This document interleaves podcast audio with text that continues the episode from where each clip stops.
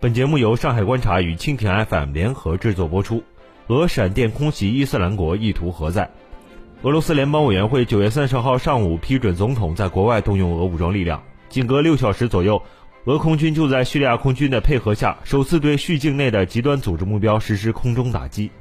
俄国防部发言人当晚说，俄航空航天部队共出动约二十架次飞机，对极端组织伊斯兰国在叙境内八处地面目标实施空袭。打死数十名武装分子，并摧毁大量军事设施以及武器装备。俄罗斯此前多次宣称向叙政府提供军事援助和技术支持，并增加在叙利亚的军事存在。此次空袭标志着俄首次直接军事介入叙利亚。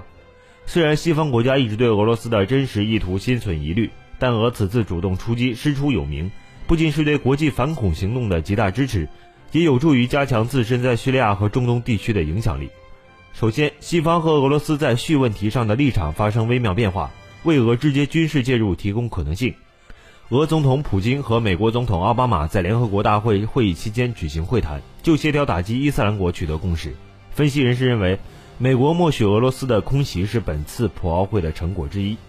美国等西方国家此前一直要求叙总统巴沙尔立即下台，认为只有他下台才能解决叙利亚问题，而现在则考虑在他下台前进行政治过渡。而俄方虽然依旧力挺巴沙尔，但也不反对在叙利亚进行政治改革。在这种微妙变化基础之上，俄美对这次叙利亚问题上存在根本分歧的对手，才有可能在打击叙境内伊斯兰国问题上取得共识。此外，以美国为首的国际联盟在打击伊斯兰国方面成效甚微，欧盟国家饱受来自叙利亚等国难民潮的困扰，也为俄军事介入提供了空间。其次，俄罗斯此次空袭不但师出有名，而且在道义上可圈可点。叙利亚方面已经证实，叙总统巴沙尔此前曾致信普京，请求俄方对叙提供军事援助，包括派遣空中打击力量。